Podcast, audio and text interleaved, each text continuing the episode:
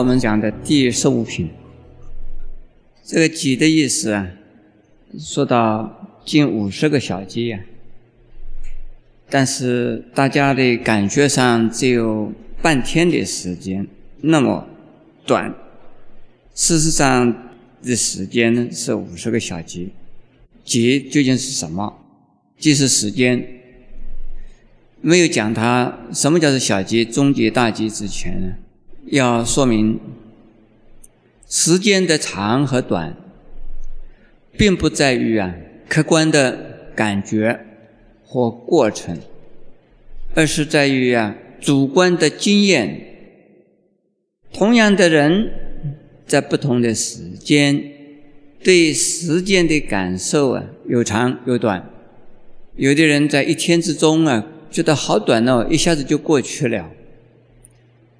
有的人呢，在一天之中啊，度日如年呢，好慢哦。诸位可能也有过这样的经验吧？过得快呀，是因为你很专心，你很投入，你很有趣味，你很喜欢，甚至于你觉得这是享受，因此时间呢一晃。就是去了。如果你觉得是你痛苦的事，这夜长梦多，直接倒过来讲，应该是说梦多，所以觉得夜长。诸位是不是这个样啊？夜短怎么可能做了很多的梦呢？因为做了一个梦又一个梦，都是做的噩梦，因此呢，你觉得夜好长了。刚刚做了一个噩梦，就怕怎么搞？天还没有亮，又要做噩梦了。这是啊，主观的经验决定了时间的长短。还有从客观来看，也能够决定我们的时间的长短。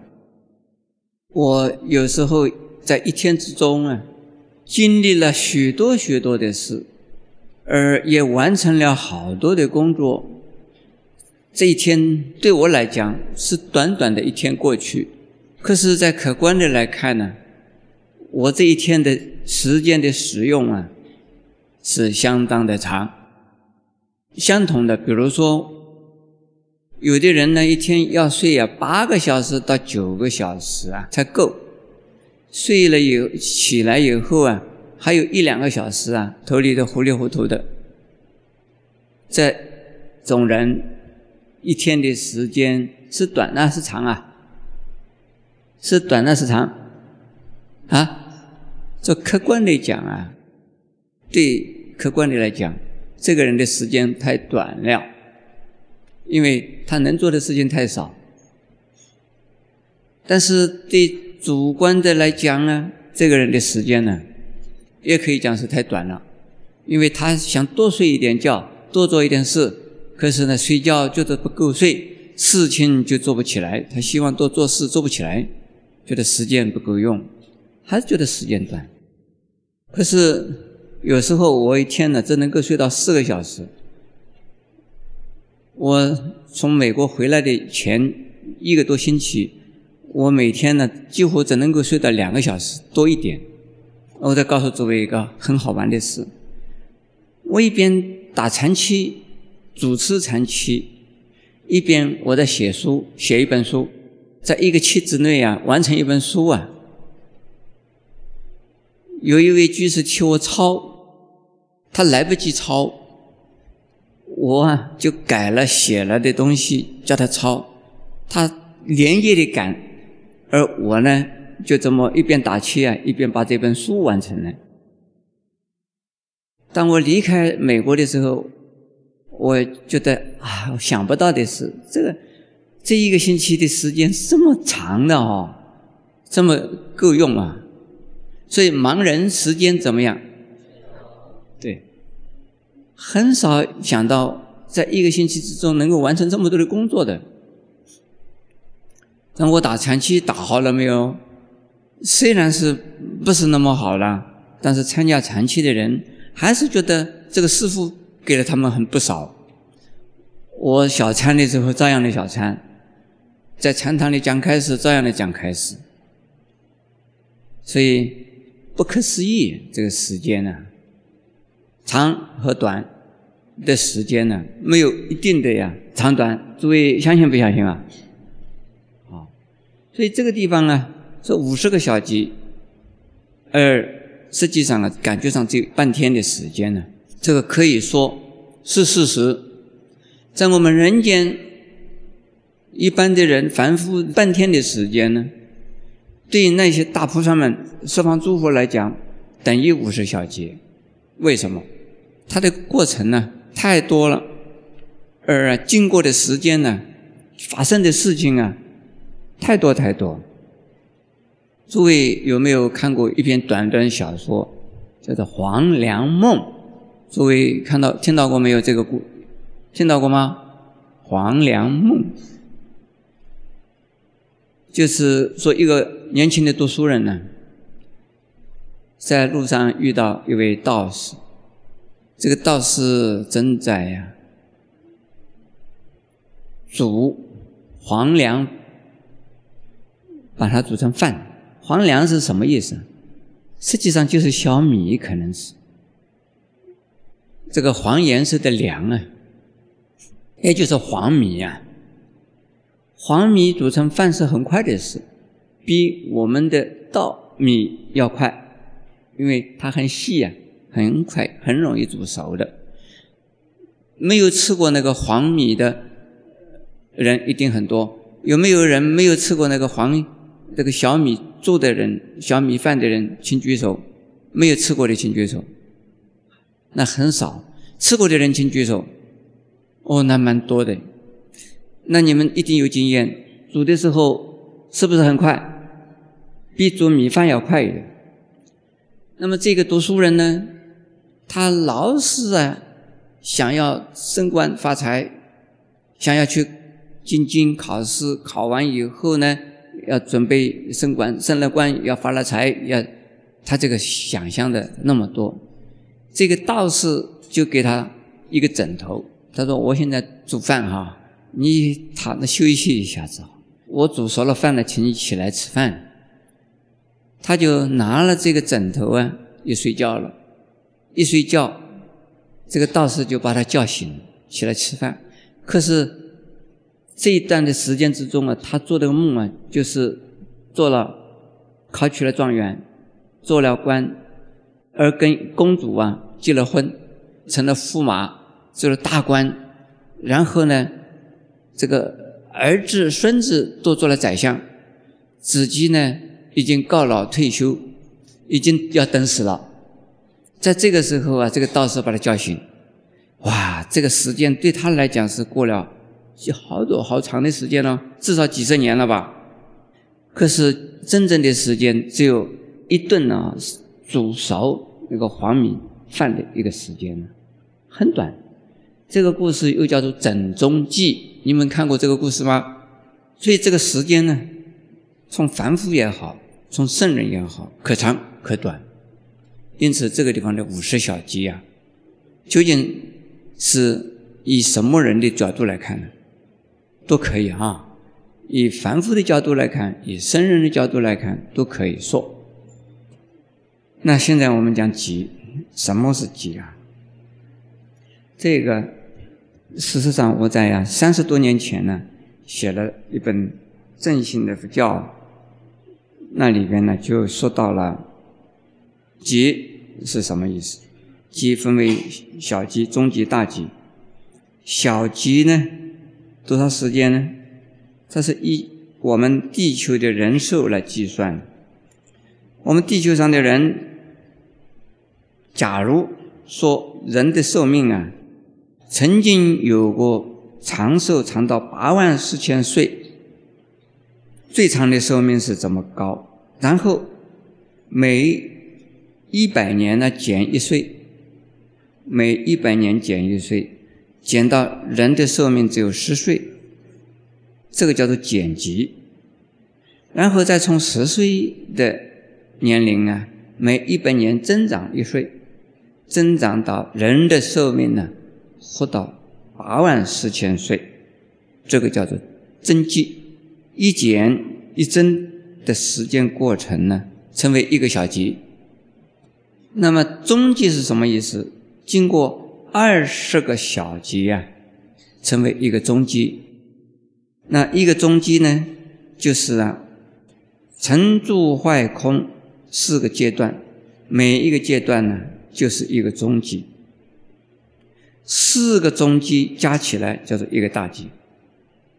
这个时间是相当长的。那么这个地方讲的五十个小级呀，不到一个大级。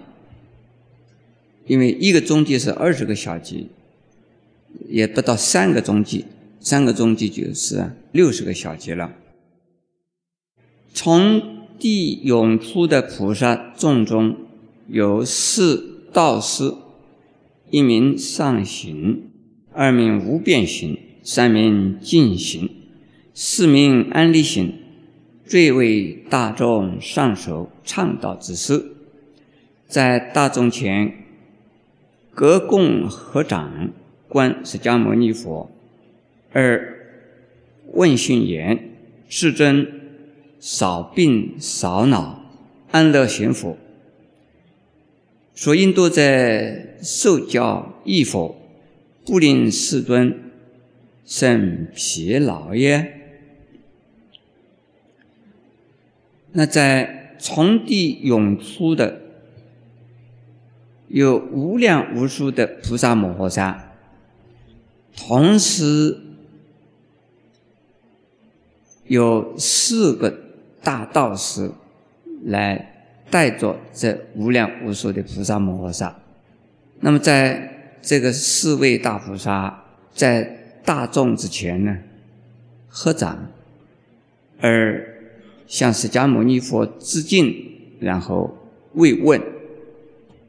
说世尊呢，你少病吧，少恼吧，是不是很安乐呢？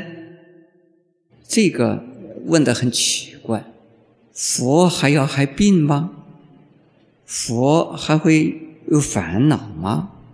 佛还有什么不安乐的吗？接下来就讲了。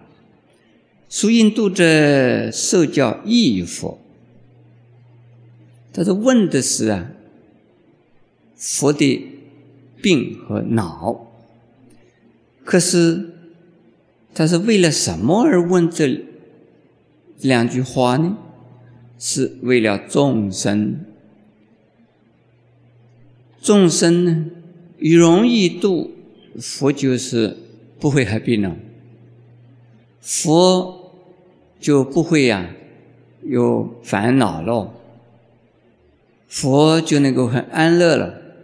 如果众生不容易受教，使得佛啊非常的疲劳，众生刚强难调难服啊，那作为教化众生的佛来说，他就。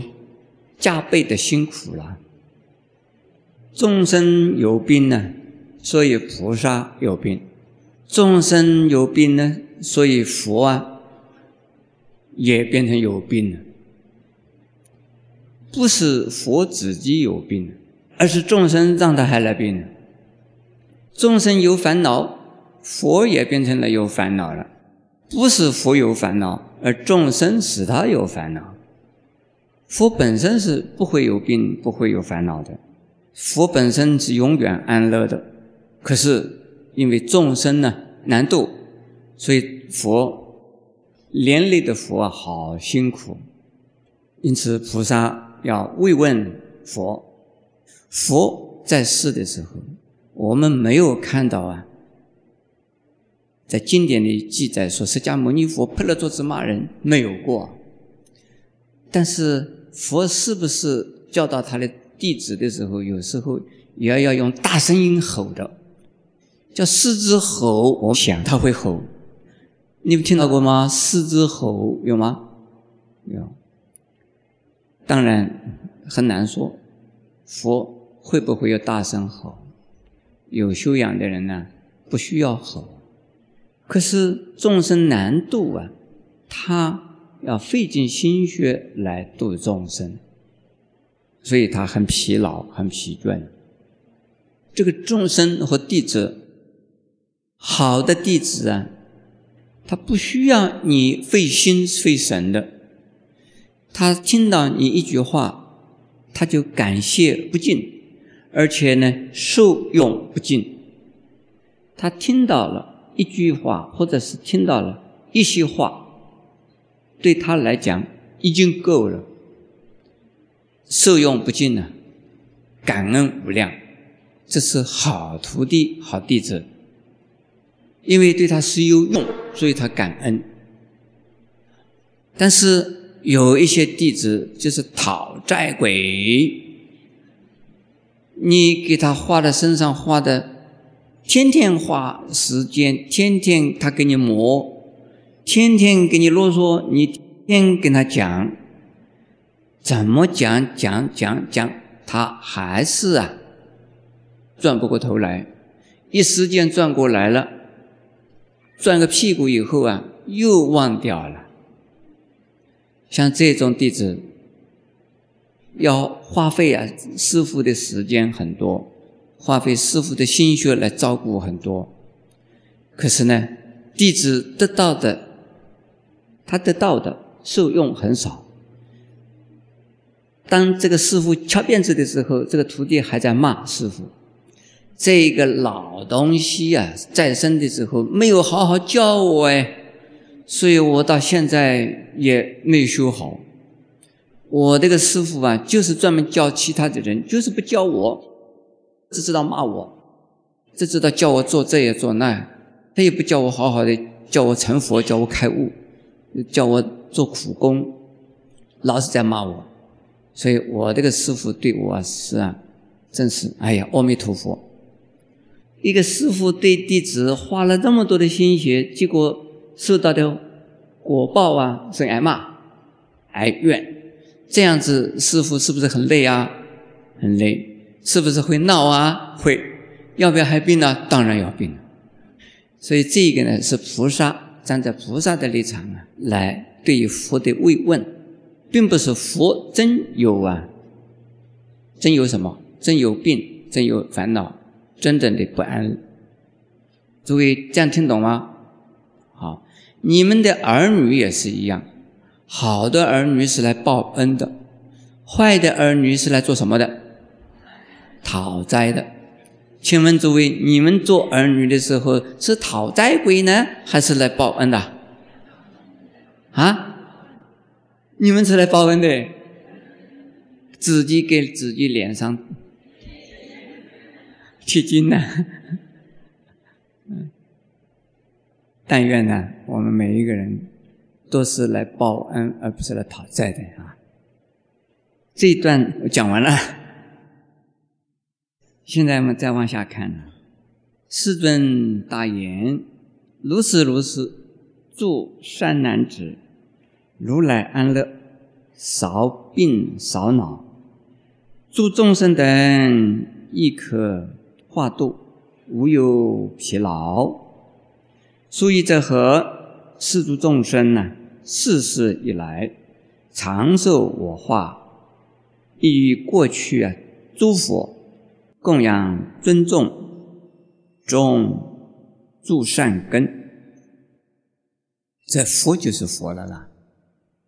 从菩萨的立场，从凡夫的立场来看佛，佛是很辛苦的，佛是非常的累的，佛啊是背了好多人的烦恼的。可是。释迦牟尼佛自己的感受怎么样？他说：“是我呢，是很安乐的，而少病少恼。但是你不要看到我有病有恼，我没有病没有恼。这个少病少恼啊，是指的不是说还有一点烦恼，还有一点病，不是这个意思，而是无病无恼。”的意思，少减少，可以少到等于没有；多多多的无限无量。这个地方的少啊，是讲的他的烦恼比任何人的都少，那等于没有烦恼。诸位听懂吗？啊，烦恼凡夫的烦恼最重。那比起菩萨来，菩萨的烦恼比佛重一点。那佛比最后的像观世音菩萨来比，那比观世音菩萨更少。实际上他是没有烦恼。这是比较的少，跟谁比？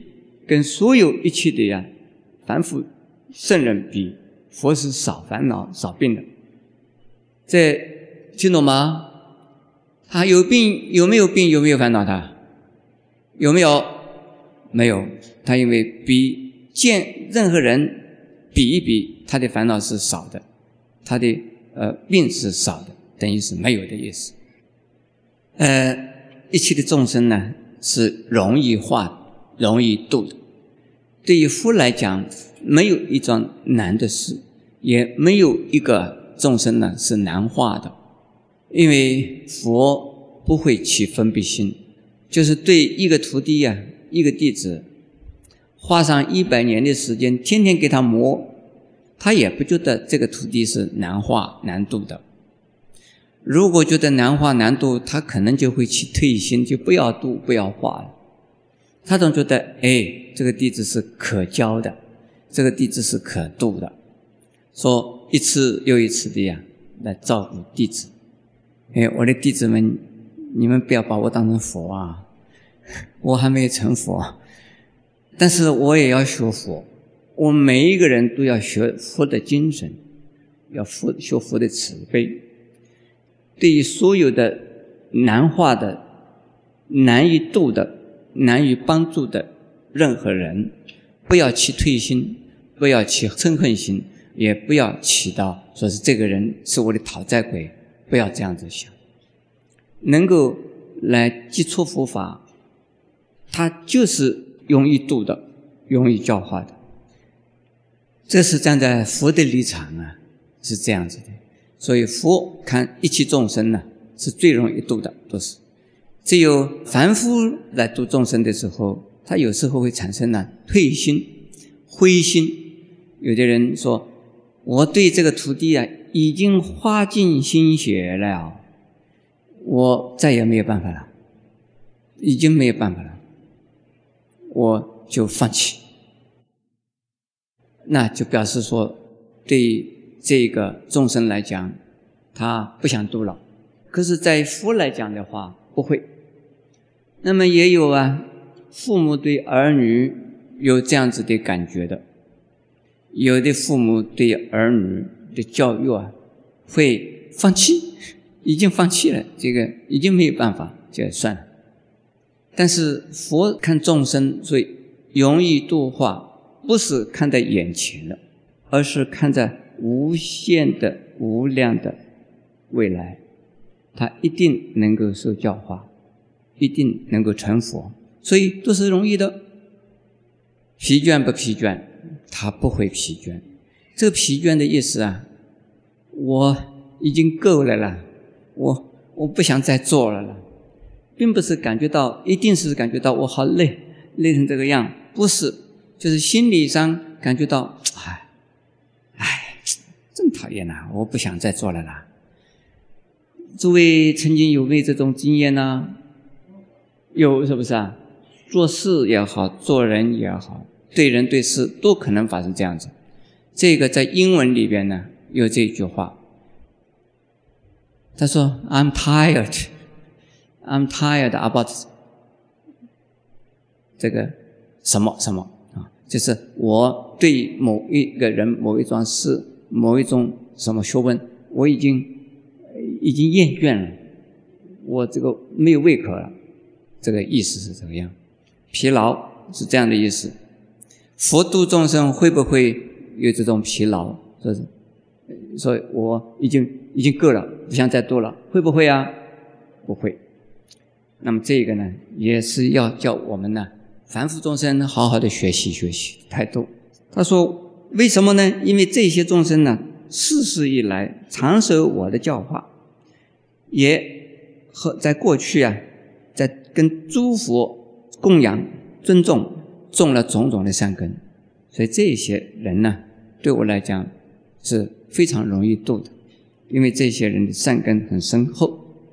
所以我们看所有一群人愿意来接受佛法、接触佛法的人呢，不管他是啊笨，或者是聪明，或者是顽劣，或者是呢柔顺，我们都看到他是已经在无量世以前呢，在诸佛之前恭敬供养、种诸善根，这个一定要这样子想，我们才对一切众生呢。不失望，才能够啊，对一切众生呢，我们有很耐心来帮助他们。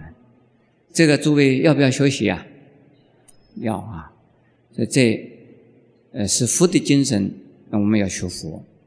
二是弥勒菩萨即八千恒河沙诸菩萨众，皆作是念：我等从昔以来，不见不闻。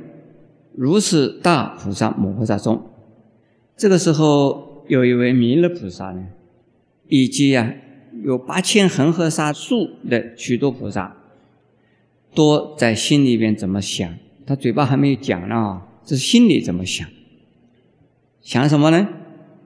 他说：“我们从过去以来呀，已经跟着释迦牟尼佛，但是就没有啊。”听到说过，也没有见过，有这么多的菩萨摩诃萨，都是佛释迦牟尼教化过的。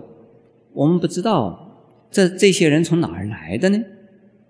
这诸位，为什么这个地方啊提起弥勒菩萨呢？因为弥勒菩萨是啊，在释迦牟尼佛之后，要在我们这个娑婆世界呀，来转大法轮。而不出佛位，也就是成佛。在释迦牟尼佛之后，在世地球世界的娑婆世界成佛的呢，是弥勒佛。所以弥勒佛跟释迦牟尼佛的关系是非常的深。我们呢也看到在好几部经典之中啊，看到弥勒佛在无量劫前呢，就跟释迦牟尼佛一起修行，所以。弥勒佛都没有看到过有这么多的六万恒河沙，那么这个地方只有八千个恒河沙，这是这个八千个恒河沙呢，也是后来呀，慢慢的在跟释迦牟尼佛学的。但是这个八千恒河沙的菩萨就不知道那六万恒河沙的菩萨从哪里来的，也可以讲。在释迦牟尼佛的时间呢，是太长太长，而弥勒菩萨的时间就没有像释迦牟尼佛修道成道的时间那么长。这也怪不得释迦牟尼佛先成佛，弥勒菩萨只有在后边再来成佛。现在呢，我们再往下看呢，弥勒菩萨即代诸菩萨即为其自己决疑。一即问佛：“如是诸大众精进菩萨中，谁为其所发教化而成就？从谁出发心称扬和佛法？受持行随经修习和佛道？”这是啊，弥勒菩萨请代表着八千恒河沙菩萨哈。来问，释迦牟尼佛。那问的什么？说像这么多呃六万恒河沙，以及他们每一个菩萨也有六万的恒河沙的眷属，这人才太多了了。那么这些菩萨们呢，谁给他们说法的呢？谁说法使他们教化他们之后啊，而成为大菩萨的成就的呢？那他是从哪一位佛的时代，跟着什么人学的时候啊，而发了菩提心的呢？就初发菩提心的呢？最早发菩提心是在什么时候发的呢？他们又是如何的在弘扬佛法的呢？他们究竟是受持的是哪一部经呢？他们究竟是怎么样子来修行这个佛道的呢？这都是啊问的这些菩萨道的，从初一直到现在为止，究竟是怎么样的发生，怎么样的过程，而又往前走呢？怎么样子在修？这是啊弥勒菩萨问的。下边呢，就是释迦牟尼佛要回答了。这里边有一句话：“出法心呢，我必须要在这里说明一下。菩萨出法心呢，虽在凡夫位，已经成佛道。这初法心是非常重要的，就是发的是什么心？发的成佛的心。”发的成佛的愿，我们佛教徒叫做学佛的人。既然是学佛的人，那佛是怎么完成的？我们也要照着去做。我们愿意将来成佛，我们愿意照着佛的行为啊去做。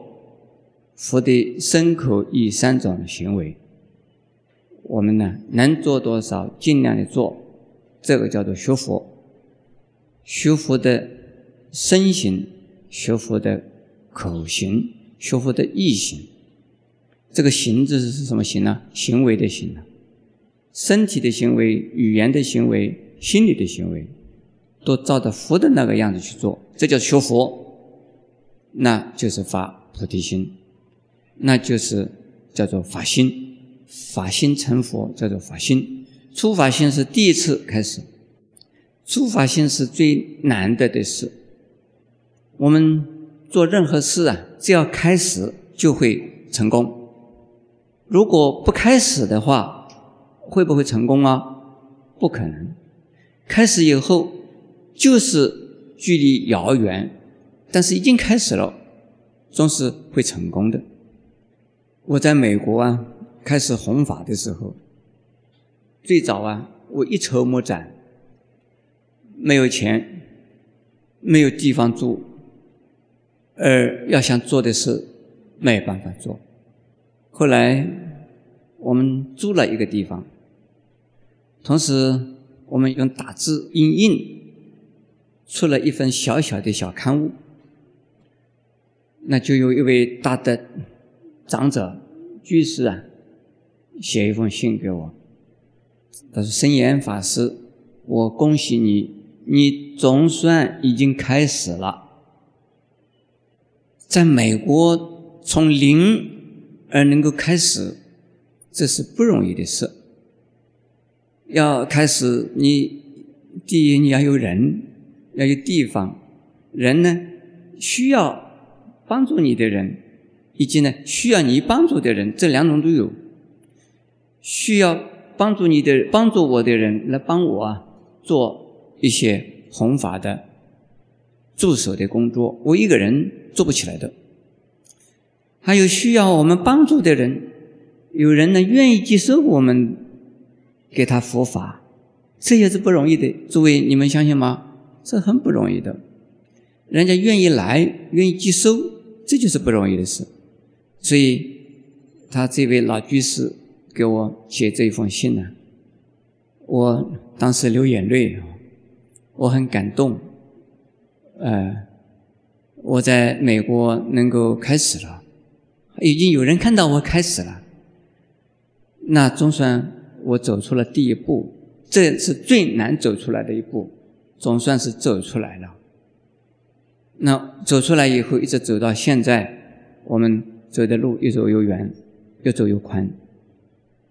这是从啊零开始走起。如果老是在原地不走出去的话，这个叫做没有开始。所以我现在非常珍惜那个时候开始，怎么开始的？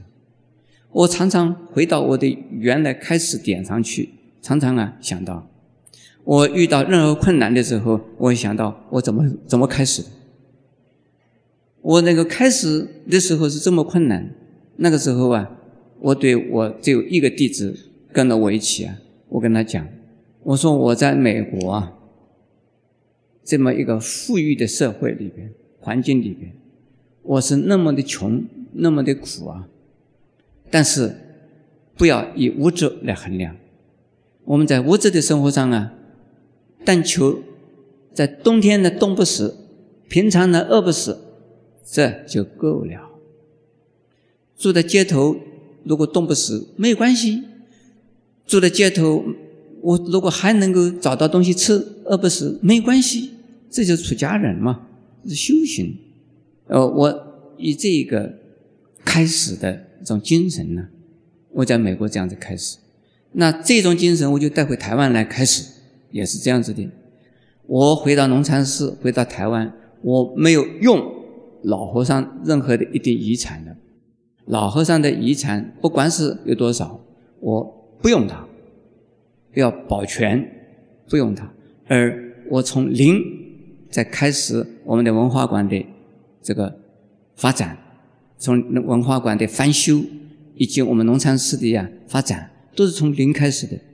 但是呢，老和尚留下了这么一个地方啊，我已经很感谢他了，这比在美国好。美国，我在街头上啊，流浪汉一个，叫 homeless。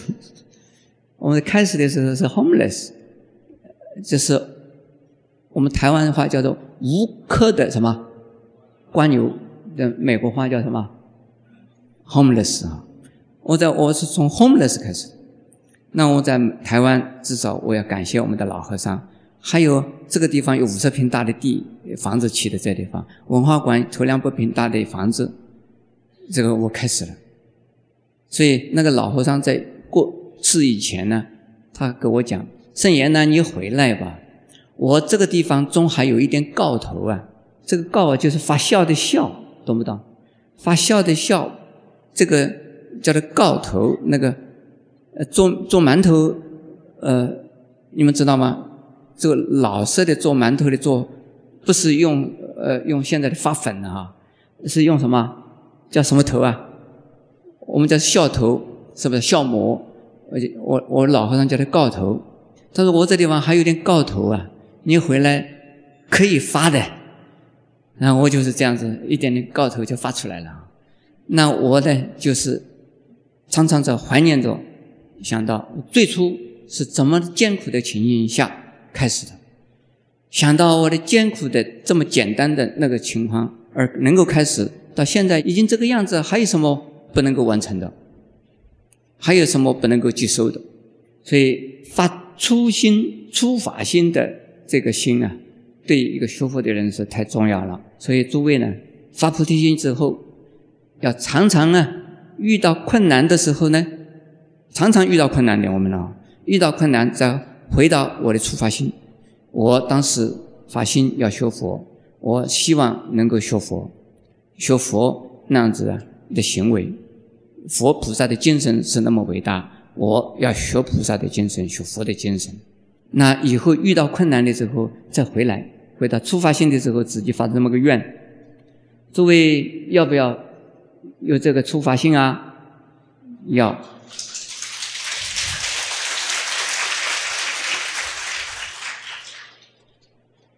出发心一定是在从零开始的。有的人认为我还没有学好，我要学学好以后我再发心，这个是不切实际的了。比如说，我现在要爱人，等我啊有很多的钱，有很多的力量的时候，我再去爱人，我才我很想帮助人，但是要等到我很有钱的时候，我自己用不完钱的时候，这个我去帮助人。请问诸位，这样的人有没有机会再去帮助人呢？永远没有机会，他是永远觉得自己还是不够的。到了亿万富翁的时候，他觉得钱还是不够，他觉得这个钱不够，我现在还没到时间，会这个样。如果我们能出发心呢，在任何时间、随时随地，我们都可以做啊菩萨所做的事。